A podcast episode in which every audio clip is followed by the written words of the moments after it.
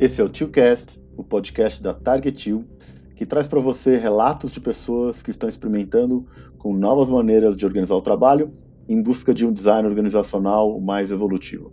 Meu nome é Rodrigo Bastos e nesse episódio convidamos o Guilherme Xavier. Ele é empreendedor do ramo de gastronomia, sócio do restaurante Campai, lá de Belo Horizonte, e o Guilherme vai contar então um pouco sobre como foi a jornada do Campai ao adotar práticas de autogestão, seus desafios e aprendizados.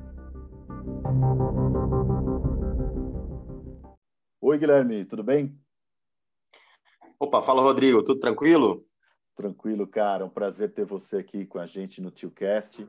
Queria começar pedindo para você se apresentar, contar um pouquinho sobre sua história como empreendedor e como que você entrou em contato com o tema autogestão.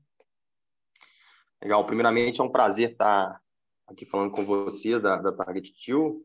É, pô, minha vida, minha, meu, minha vida como empreendedor começou é, através de um, de um, fundo de investimento que eu trabalhava e surgiu uma oportunidade de empreender, né? Um dos, dos um, um grupo de investidores me chamou para tocar um negócio e virar sócio, né? Que era uma é, importadora de medicamentos de medicina chinesa voltada para acupunturista. E aí foi a primeira, vou falar assim, a primeira, é, primeira inserção no mundo empreendedor.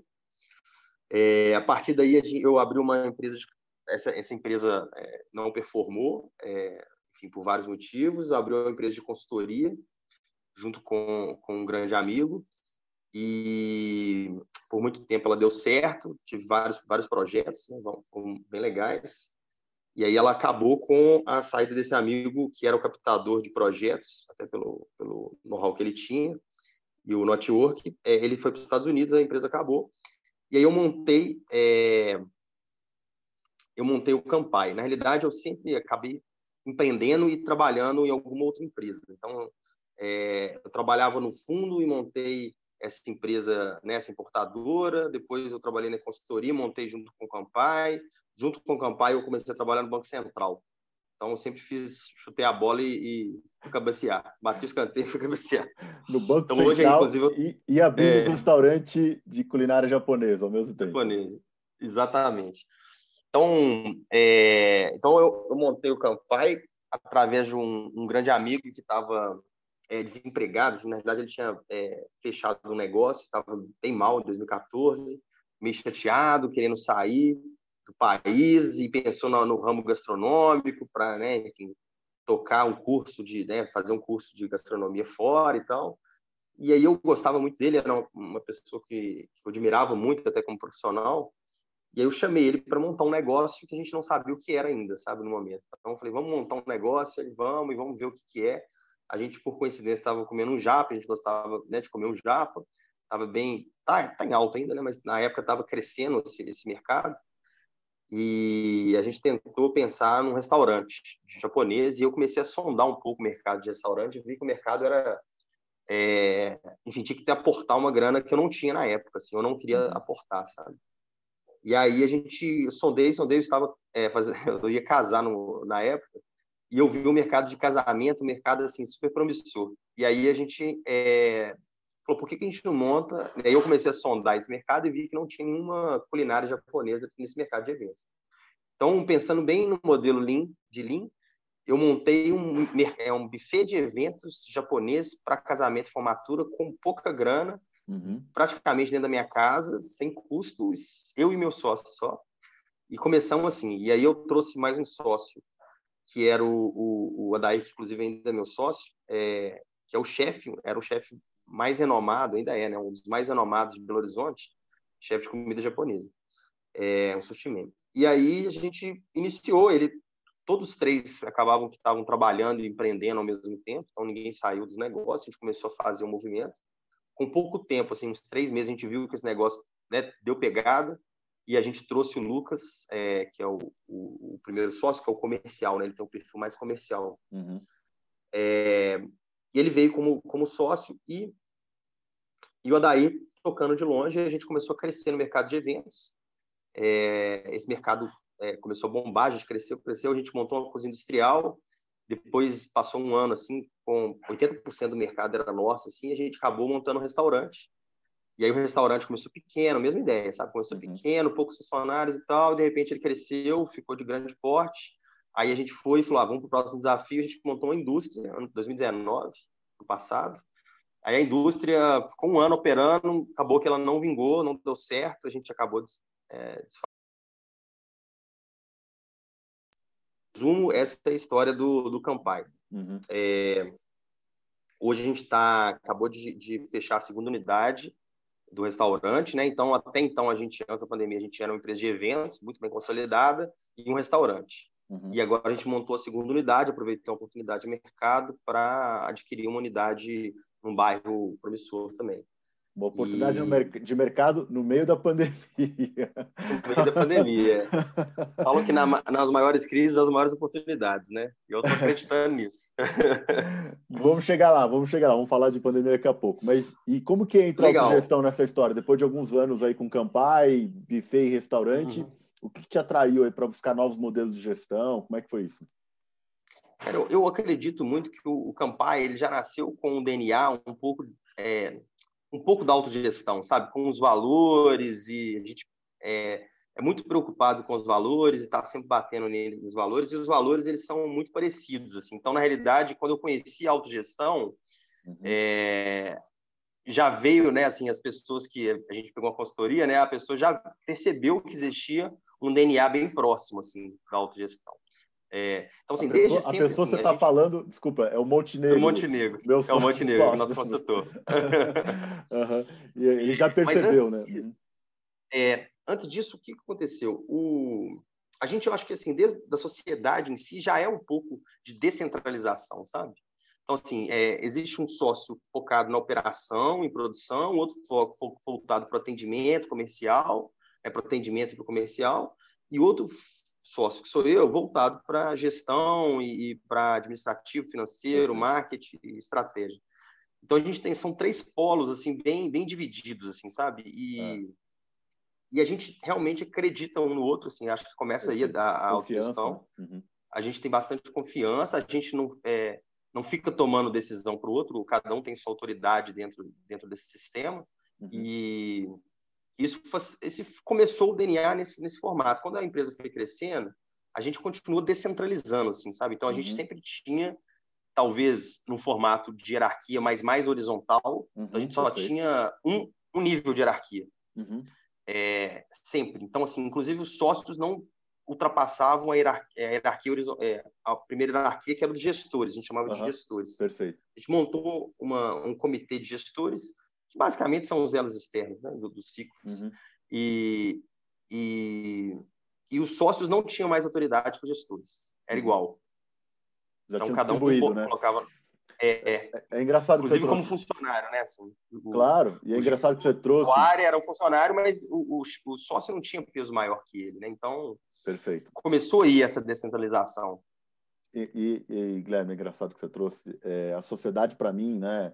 A relação entre sócios é o, é o ápice da autogestão. Né? Não dá para não ser autogestão uma relação entre sócios. Inclusive, a relação entre sócios começa a dar errado quando as pessoas não conseguem ter essa clareza de autoridade, de fronteira, né? o que cada um faz, de clareza de expectativas entre os sócios. E aí vocês pegaram esse conceito que vocês já estavam praticando aí de maneira muito boa em três sócios e começaram a levar algumas ideias aí para o primeiro nível de gestão, né? o nível ali intermediário de gestores, e descentralizando, né? Então, quando chegou a autogestão, vocês estavam já nesse movimento, né? Sim, já existia uma reunião semanal, sabe, com os gestores que compartilhavam conflitos ali dentro uhum. e a solução era conjunta, assim, né? a gente ia tentando pensar a solução. E aí surgiu, de fato, o contato com a autogestão quando a gente tem uma pessoa de gestão de pessoas lá. E, e o esposo dela estava trabalhando numa empresa que tinha como consultor Montenegro. Uhum. E eu acho que compartilhou essa informação, ela né, buscou saber mais, fez alguns cursos, etc. E aí trouxe essa ideia para o Campar e foi super abraçada, assim, né? E, que legal. E aí o, veio o Montenegro como consultor e a partir daí a gente começou a evoluir é, vários processos e várias é, é, design organizacional mesmo que Sim. fez com que a gente assim, de fato, trouxesse mais responsabilidade para as pessoas, sabe? E mais autonomia ao mesmo tempo. Foi interessante, assim. Vocês estavam buscando ali naquele momento mais autonomia, mais responsabilidade, né? Essa, essa reunião semanal, ela, como é que ela era? Ela, as pessoas saíam, é, é, enfim, satisfeitas dela, porque é isso, né? A empresa vai crescendo, a reunião vai crescendo, a complexidade do negócio aumenta cada vez mais, né? E, e às vezes as coisas perdem um pouquinho a eficiência, né? Por exemplo, um ritual como uma reunião deixa de ser algo muito eficiente, né? Isso era um Sim. problema para vocês? Como é que era? Pois é, é a reunião de, de, de a reunião de gestores não, sabe? Porque são pessoas uhum. bem maduras e as uhum. coisas fluíam ali dentro. Uhum. O que a gente queria era descentralizar mais, que já era descentralizado. Então a gente queria chegar no nível é, do operacional mesmo, sabe? Sim. É, porque a frustração vinha dali, né? A frustração da equipe, porque tinha uma cúpula que tomava decisões ali. Então, tinha claro. frustrações, a informação não era tão simétrica, né? Uhum. Era assimétrica, então é, gerava frustração com a equipe, a equipe ficava às vezes frustrada com alguma decisão ou outra. Sim. E a gente falou, não, vamos tentar é, enfim, ter uma gestão mais centralizada. Na realidade, é, a autogestão veio até a gente, né? a gente viu o modelo e falou, cara, eu acho que é isso, assim, que legal, que massa, que existe isso, eu nem sabia que existia. Uhum. Quando eu falava meu modelo de gestão, as pessoas falavam, você tá doido, isso não existe, tem que ter um cara centralizador, que tem que tomar todas as decisões. É, e eu ramo, não né? gosto, assim, sabe? Como gestor, eu odeio ser o cara que alguém pergunta o que tem que fazer, assim, eu não gosto. Então, foi uma necessidade, assim, de, cara, eu gosto que as pessoas façam e aconteça, eu sempre descentralizei muito é, quando eu estava, sei lá, no, como gestor administrativo financeiro, é, tinha lá dois estagiários, assim, duas pessoas no início da empresa, né? É, uhum. eu delegava para o estagiário como se fosse um gerente geral de financeiro, assim, sabe? Todas as funções. Uhum. Eu não passava por mim nada, ele tinha autoridade para pagar e etc, e tudo, tinha todas as responsabilidades. E isso fez com que ele evoluísse muito, né? Claro. E eu vejo muito isso, assim, as pessoas falam assim, ah, não, você é doido, vai dar essa, essa responsabilidade para um estagiário. Mas, cara, é só você dar para ver o que, que, vai acontecer, né? Então, quando eu dava essa autoridade, eu, eu me surpreendia, porque as pessoas conseguem realmente é, ter essa responsabilidade e fazer a coisa acontecer, sabe? Então, Sim, legal. vi estagiários sei lá, faziam muitas coisas legais. Assim. Legal, legal, Guilherme. E, e, no início, assim, então, acho que é bacana você ter relatado, né? Vocês estavam no movimento aí de descentralização, a autogestão ela meio chegou para complementar esse movimento que vocês estavam já fazendo, então deu um, um, encaixe, né? Foi aquela coisa, nossa, faz sentido isso aqui porque a gente já está nesse movimento, mas teve alguns ganhos, né? Você citou assim que, que o pessoal do operacional talvez estivesse um pouco frustrado com algumas, né, das decisões que, que o grupo de gestores tomava. É, que ganhos teve no início é, e também se teve algum percalço, alguma situação difícil ali naquele começo, aquele começo desconfortável. Não sei se você consegue compartilhar com a gente um pouco disso. Sim, claro. Assim, é, a autogestão, de forma geral, é muito estranha para os ouvidos das pessoas que trabalham no restaurante já estão acostumados com o perfil normal de restaurante. Uhum. É, a primeira coisa é uma desconfiança muito grande com o perfil. Cara, como assim o dono está me dando autoridade para tomar a decisão? Isso, é, isso é, é só para inglês ver, essa conta não fecha. Assim. Sim. Então, a primeira coisa é essa desconfiança, assim, que isso vai acontecendo, que eu descobri, né, o Montenegro sempre falava, cara, espera acontecer alguma coisa, né, às vezes algum, alguém vai, vai, vai arriscar, né, tomar uma decisão sem o aval, talvez, né, dos sócios e tal, e a galera vai horrorizar, falar, como assim, isso aconteceu e tal. E aconteceu até a última reunião, foi massa, assim, sabe? E, assim, de forma geral, o Campai não está no, no, ápice da autogestão, né? Ele está claro. experimentando e é. cada vez mais, é. Na pandemia, teve uma escala maior, sabe? Era só no nível de gestores antes da pandemia, então, ou seja, os gestores estavam começando a entender como é que funcionava a autogestão, estava uhum. só no, no, grupo ali do, dos gestores, e estava escalando para o outro setor quando veio a pandemia. Na hora que veio a pandemia, a gente até, até um, um negócio interessante, a gente, a gente, o surto, assim, a gente tirou um pouco de autogestão, centralizou, gerou uhum. vários problemas, teve vários conflitos, vários problemas, a gente falou, opa, calma, a gente está fazendo errado, vamos voltar para a autogestão, a gente uhum. voltou e começou a, a, fortalecer a autogestão muito, assim, começou a fortalecer muito a autogestão no meio da pandemia. Uhum. E aí, última, nessas últimas semanas, teve muitos casos legais. Um deles foi assim, é, um, uma pessoa da equipe, um, um, colaborador mesmo, sem muita hierarquia, falou, olha, eu acho que tem que abrir e fechar o restaurante tal, tal hora. E várias pessoas foram falando, não, assim, na, na hora da reação, né? Várias pessoas falaram, não, eu acho que não, tem que ser assim, assado e tal. Eu também falei, não, acho que tem que ser assim. O sócio também. E ele falou, não, eu, eu quero continuar com a proposta. E aí, na hora que perguntou assim, alguém vê algum mal? E ninguém tinha nada para falar, então a proposta foi aceita, sabe? Foi muito massa, assim. Foi muito massa, a gente mudou os horários, porque realmente não havia nenhum mal grande que poderia causar para testar. Podia, podia, experimentar, né? Vou experimentar aí uma Podia semana, experimentar. Semana, e foi do caralho, assim, a galera, todo mundo saiu assim de boca aberta, que massa e tal. E eu acho que isso começa a mostrar um pouco para a equipe que dá para testar mais coisas, dá para falar, né, da, da, opinião. Então, é, com a forma como que a gente mudou esse jogo foi na experimentação mesmo, né? As pessoas uhum. entendendo assim, na realidade, como é que é, alguém vai lá e, e, sempre alguém vai conseguir, vai arriscar mais que o outro. E quando um arrisca, o outro fala, opa, calma aí, agora eu consigo arriscar também. Eu tenho voz, né? Total, total. Esse, esses exemplos que surgem, né? Eles vão criando a, a crença, né? fortalecendo a crença de que é possível né, ser o protagonista, né, é, cada um dentro do, seus, do seu papel e propor soluções e propor acordos, né? Isso é muito bonito de ver, né, Guilherme? Muito, muito legal. E, e como é que foi assim essa essa adaptação ao contexto da pandemia, né? A BH fechou os restaurantes, agora há pouco, né? Voltou a abrir. Uh, como é que vocês lidaram com isso? Imagino que houve um, certo medo, até pânico, né? No setor inteiro, né? Em, de, de gastronomia. Sim. Então, é, o primeiro momento foi um momento até que eu tive uma habilidade muito grande de gerir a crise, sabe? Uhum. No segundo momento até não, mas no primeiro sim. então eu achei assim, não, essa crise, sei lá, vai durar um mês. Foi naquela na primeira leva, assim, a sim, galera, ah, 15 dias, um mês. Eu falei, olha, a gente estava com caixa dentro da empresa, bem robusto, porque a gente ia montar a segunda unidade, então a gente estava com muito caixa. A gente é...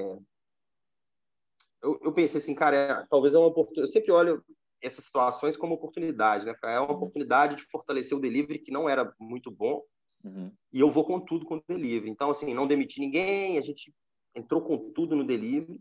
Só que aí foi os pontos foi, foi foda. Assim, a equipe foi comigo, foi todo mundo junto, sabe? Tava todo mundo remando. Só que começou a aparecer muitos conflitos e muitos estresses da operação, porque as pessoas estavam energizando papéis que não que não eram antes do é. restaurante. Então, o garçom virou motoboy, o sei lá, a hostess virou caixa de dele é expeditor. Então uhum. essas funções que não existiam em escala, né, começou a existir e apareceu diversos problemas claro. em todo lugar, né? E a gente cresceu muito rápido. Então a gente cresceu, a pandemia a gente cresceu 13 vezes o delivery. Nossa, 13 vezes o delivery. 13 vezes, é.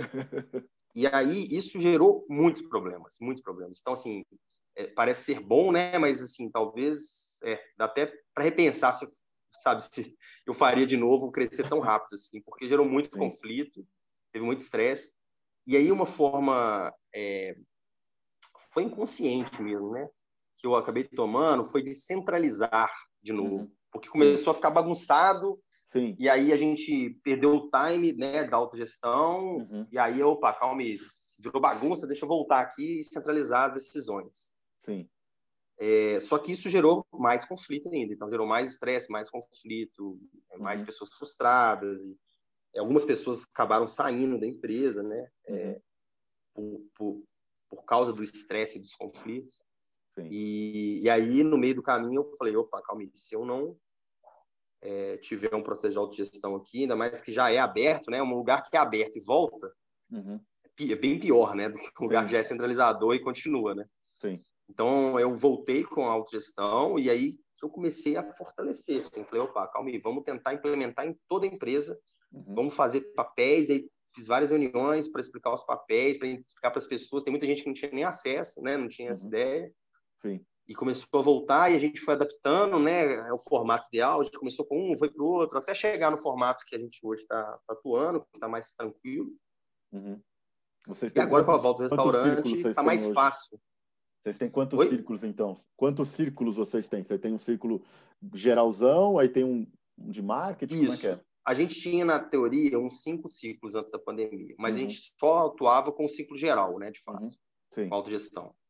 É... com a pandemia, como tudo mudou, a gente definiu um grande ciclo. Uhum.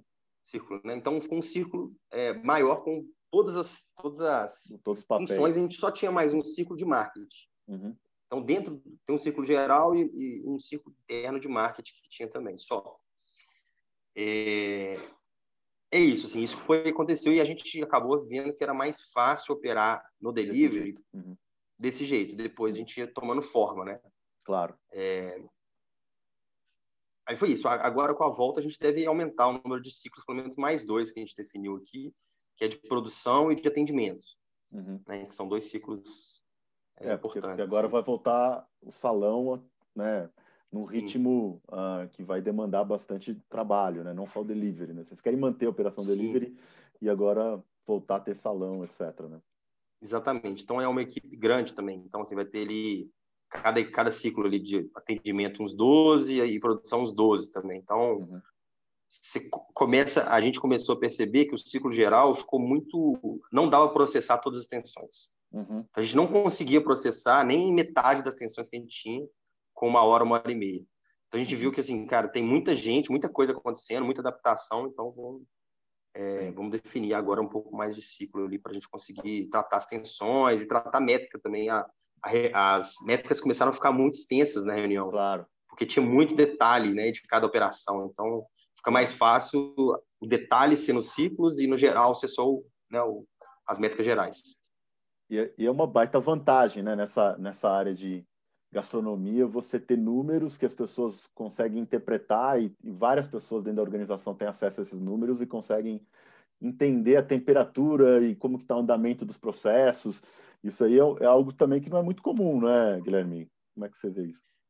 Isso, na realidade, acho que talvez é o, é o maior ganho nosso hoje, é através dos dados, sabe? Eu acho que é aí que que está o grande diferencial, assim, que já vinha, né, desde sempre, eu acho que vinha com essa mentalidade de dados, dados, dados e métricas, uhum. etc. É, antes com meta e depois do Montenegro sem meta. Ah, os números continuam, mas agora não precisamos de metas. A gente, a gente de ultrapassa eu li aquele metas, metas flexíveis. Sim. Muito bom o livro. É. Muito e, bom. E é isso, né? Você, você ultrapassa o seu, é, o seu resultado anterior e, e ultrapassa o, o, benchmark do mercado sem ter metas quase, né? Basicamente, cara, vamos, vamos entender o que está acontecendo, tomar boas decisões e a gente vai, é, com certeza, superar a nossa performance anterior e, e etc. E... É. Ah, pode falar. E... Hum. Eu acho que essa questão da, da, dos dados é um negócio importante. Assim, a gente começou desde sempre a ter muito dado. E com a autogestão, mostrando os, os, dados, né, principalmente agora na pandemia, começou a surgir muitos projetos, sabe? Então, a gente começou a distribuir projetos, né? Porque começou a ter muitos, muitos ganhos, né? Oportunidade de ganhos. Uhum. Sei lá, logística estava muito caro. Aí, uhum. projeto para o cara da expedição. Cara, você tem que pensar no melhor modelo de logística aí para diminuir o custo de logística. Uhum. Aí teve experimento. Ah, vamos, vamos ter um experimento aqui de colocar taxa de entrega para ver é, a elasticidade do, da demanda. Total. Aí fizemos a, o teste e aí a gente viu que a elasticidade era, era pequena, ou era seja, quase baixa. ninguém saiu. É. Uhum. Botamos taxa de entrega, que a gente não tinha. Sim. É, então, é, é, eu acho que o modelo de dados, cara, é, é assim, é um, é um, acho que é a grande diferencial, né? O claro. diferencial vem mostrando os dados. As pessoas, elas conseguem pensar. Então, sei lá, CMV, né, que é o custo de mercadoria vendido. Hoje, eu não conheço nenhum restaurante que tem um CMV perto do nosso. Uhum. Nem perto, assim, sabe? Uhum. É, o nosso CMV é o mais baixo do mercado, disparado, e por conta da equipe. Assim, a equipe que trouxe ideias, que trouxe, pensou em projetos e que fez o negócio acontecer. É, pensou em pratos requintados com custo baixo, pensou em, em como aproveitar melhor o salmão e, né, e não Sim. ter perda. E, e, foi muito legal. Assim. Hoje o nosso CMV é muito baixo, continua baixo, é, já há muito tempo. É, então, assim, as, a, os dados começam. É, eu descobri isso, assim, você não precisa dar bonificação, né? Que eu até tinha essa metodologia claro. e tal. Só de mostrar os dados por si só, isso já traz muito ganho. Só mostrar claro, os dados. Claro. As pessoas vão usar eles como, como, como referência para entender o contexto, tomar decisões, propor ideias, né? E a vontade de melhoria é vontade de ver o negócio crescendo, de crescer junto com o negócio, né? Uh, e, de, e, de, sentir que, pô, que que bacana o trabalho que eu estou fazendo, como eu estou aprendendo, né? Tem a gente consegue extrair muita motivação de, por exemplo, é, propor um novo projeto que vai melhorar algo e, e, aplicar, né, implementar esse projeto e ver resultado e poder se orgulhar disso, né, e receber feedback das pessoas. Isso é muito motivante, né? A gente nunca pode esquecer, né? E, e, e fala uma coisa assim, o que, que, tem agora no horizonte aí do Campai, assim, um, que, que vocês, desafios vocês estão enfrentando, vocês estão crescendo e, e qual que é o, o, o grau de otimismo em relação à autogestão e o Campai e tal? Conta um pouquinho sobre Pois é, a gente está até com muito otimismo, assim, até um pouco acima do, é, do, do, mercado. mercado. Assim. É. É, a gente adquiriu um restaurante agora, né? É, então a gente está bem animado aí com o segundo restaurante. Acredita que volta em, sei lá, o mercado volta em três, quatro meses, dois meses, sei lá, alguma coisa nesse sentido. Uhum. Até o final do ano as coisas voltam a, a ficar, ficar mais como era, né? Mais a gente fortaleceu muito a questão do delivery. Então, a gente tem um delivery muito grande hoje, uhum. né, com, com operação gigante. E sabendo operar, é claro que tem melhorias para fazer. Então, a gente tem hoje, né, no mundo digital e no mundo real. Claro. Que a gente pode brincar aí, se caso acontecer alguma coisa, de estar nos dois, nos dois elos ali. É, então, estamos otimistas, com a equipe muito forte. A gente, acabou que a pandemia acho que ajudou a gente um pouco no, no sentido de fortalecer a equipe, sabe? Então a gente uhum. fortaleceu o que tinha, as pessoas que estavam aqui e trouxe muita gente boa do mercado que estavam acabaram dando bobeira, né? Porque foram demitidas, né? Com a pandemia claro. e tal. Então a gente trouxe uma equipe muito muito fera, assim. Então temos setores bem bem determinados, etc. E estamos na ideia de expansão. O meu objetivo é ter é, ir para São Paulo daqui a pouco, mas Opa! Ter um, um, restaurante a cada ano no mínimo, cada seis meses, sabe? É, começando com um por ano, mas em breve um a cada seis meses. Eu acho que a gente definindo, assim, pensando que a autogestão ela já é uma gestão por si só. Claro. Você cria as microautoridades uhum. e que as coisas vão acabar funcionando porque, né? A própria autogestão ela ela consegue é, manter um equilíbrio. Então, assim, definimos o modelo de gestão definimos formatos né, de investidor e de outros tipos de, de, de, de crescimento. Claro. O negócio é esca escalar agora, assim. bem Sem animado. Sem dúvida. Então, o Campai está na caça aí de, de investidores e novas praças aí para expansão. Sim, sim. Estamos aí captando investidor e a primeira rodada apareceu, a gente teve que escolher, né? Uhum. A, gente a gente montou essa, essa captação aí para a segunda unidade, e no final apareceram seis investidores que querem investir. Nossa. Com seis já, já dando certeza de investimento. A gente falou, vamos escolher quem que a gente vai escolher para quem que vai trazer mais ganho aqui de, né, assim, pensando num, num perfil estratégico, alguém claro, que já tem algum conhecimento. Claro. Uhum. É, e aí foi, foi legal, assim, foi um movimento legal que mostra um pouco né, da nossa marca, da credibilidade, de, de, de ver que realmente a gente está fazendo um papel legal.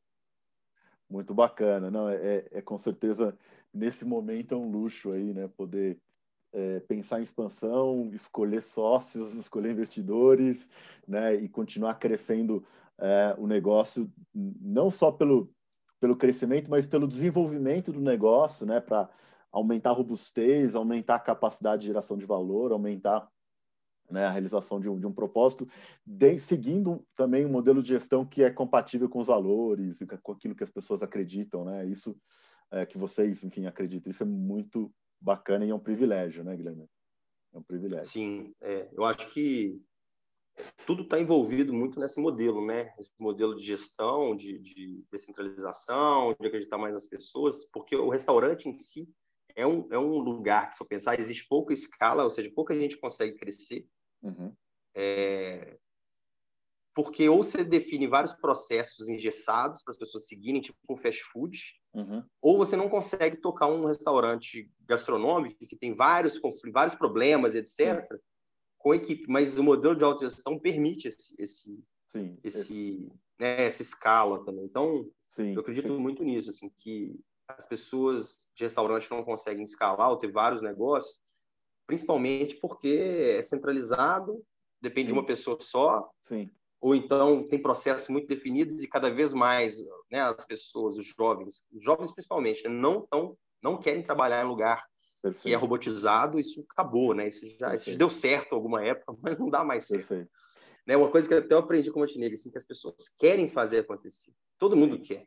Sim. A tendência do empreendedor é falar que não, que eles são preguiçosos, que eles Sim. têm que ser mandados, que eles Sim. têm que ser.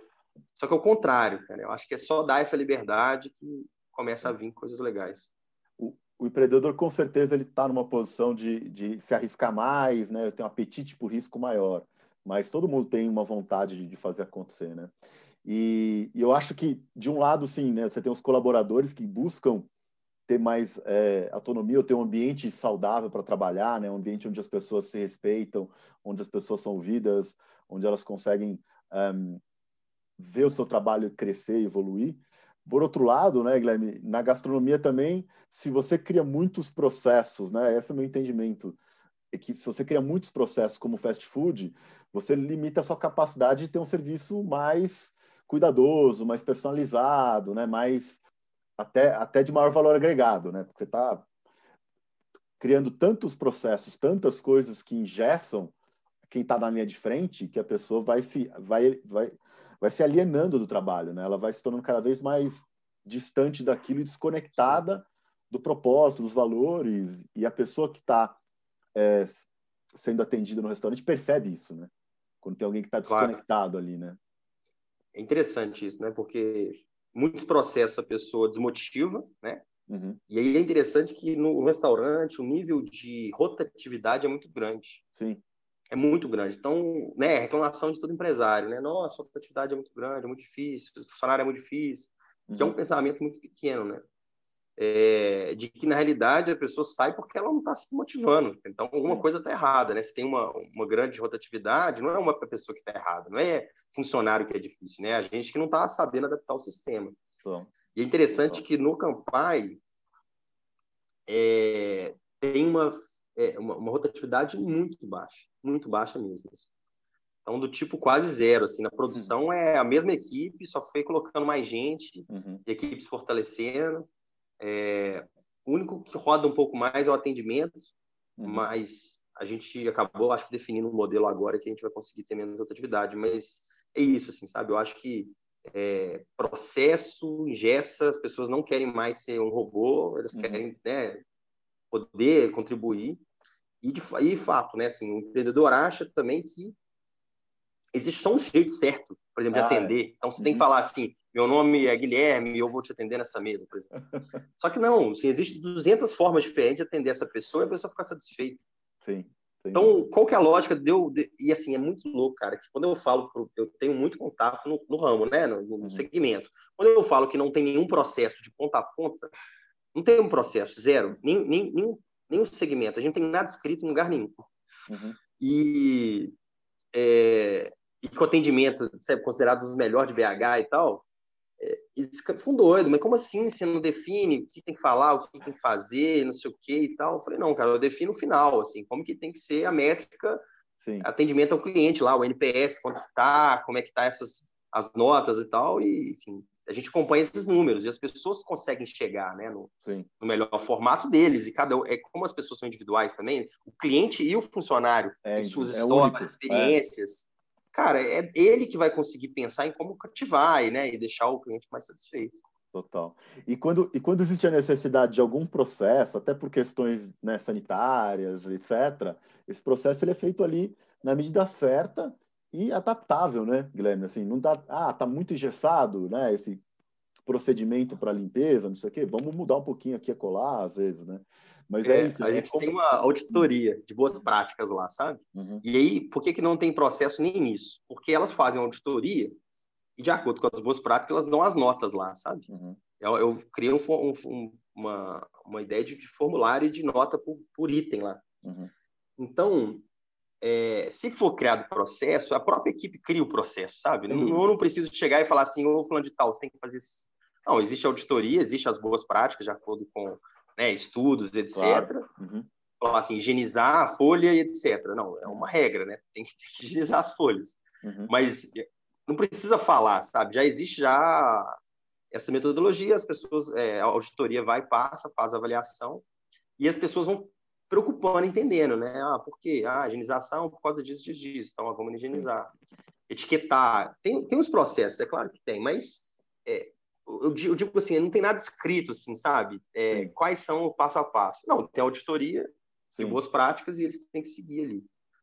Sim. E quando tiver algo escrito, né, vai estar escrito na medida certa, de um jeito que faz sentido para as pessoas e até pelas próprias pessoas, né?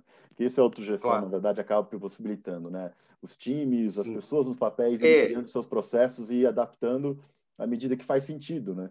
E não porque. Sim. É, alguém e, as regras elas têm, de fato, né? Tem a. Eu esqueci até o nome na autogestão, como é que chama? As regras lá? Os... Tem as restrições, tem. Enfim, restrições, é. é no caso do O2. E né? aí existe lá, no, até no, no, no Class Frog, né, existe as regras. Mas é, o que eu disse, assim, na verdade, elas existem, mas elas são criadas pela própria equipe. A própria Perfeito, equipe vai criando é. ela. Exato. Vai é. construindo, assim. Não é uma coisa de cima para baixo, fala assim, você tem é. que lavar o alface.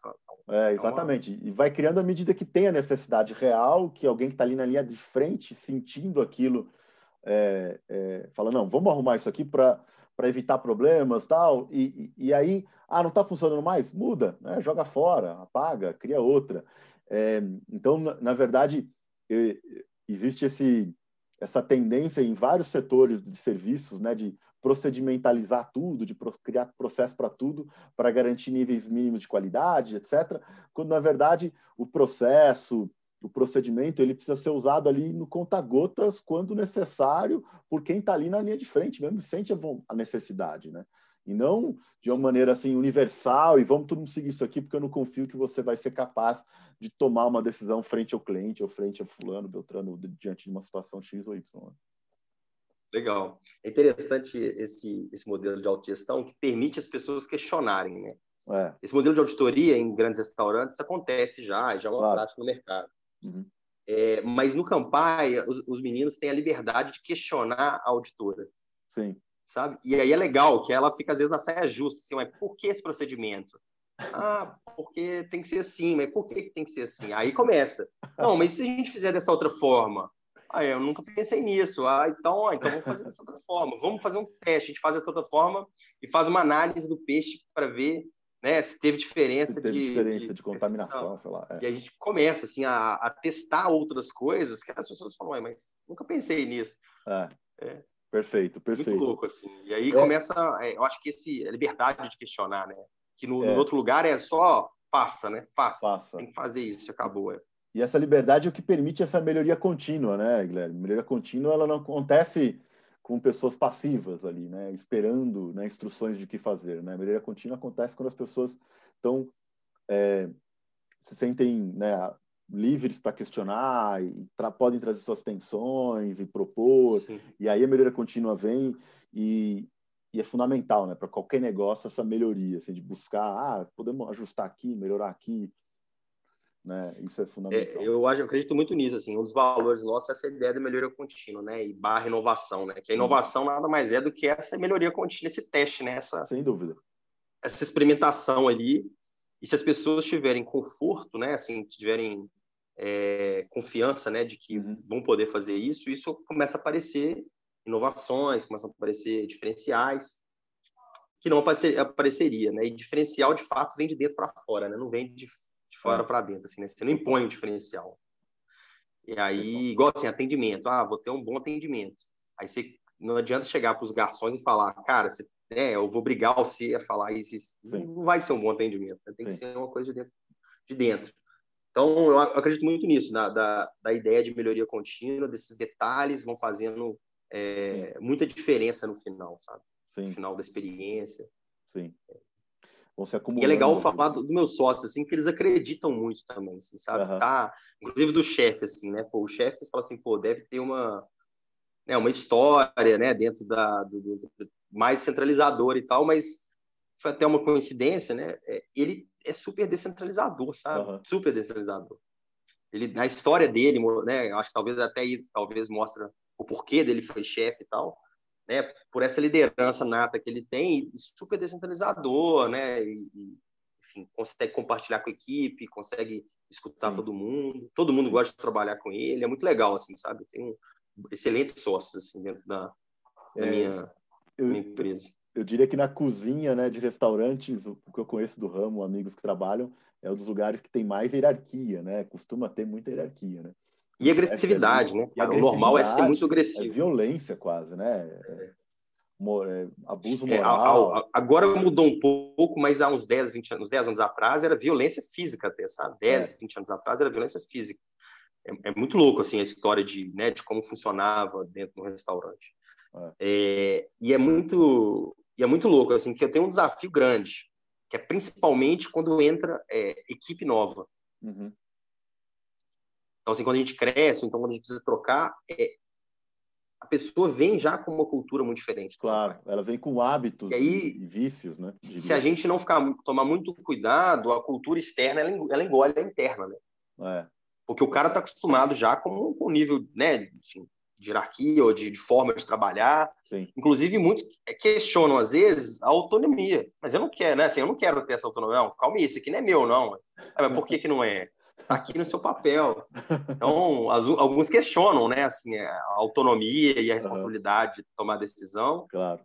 E, e, e, tem que tomar muito cuidado com a cultura externa, senão é engolido, assim, a gente é engolido. Sem dúvida. O setor de vocês, o setor de vocês é, ele tradicionalmente ele, ele não é muito afeito à autogestão. E acho que vocês estão ali na, na vanguarda mesmo, né, Guilherme? Eu queria é, começar aí para finalmente finalizar a nossa, o nosso podcast dizendo assim que admiro muito o que vocês estão fazendo no Campai, a jornada de vocês, né, desde o início até antes de ter encontrado né, o Montenegro, a Targetil para ajudar vocês, porque acho que vocês estão na vanguarda, vocês estão na vanguarda de, de, um, de um setor que ainda é muito hierárquico, tem muita uh, até um certo nível de abuso moral, né, um certo nível de exploração, e vocês ali estão não só fazendo um negócio prosperar, crescer, mas é, tratando as pessoas ali dentro com, com, muito respeito e criando um ambiente onde as pessoas possam é, prosperar, onde elas possam, é, de fato, se, se, desenvolver como seres humanos. E isso é muito,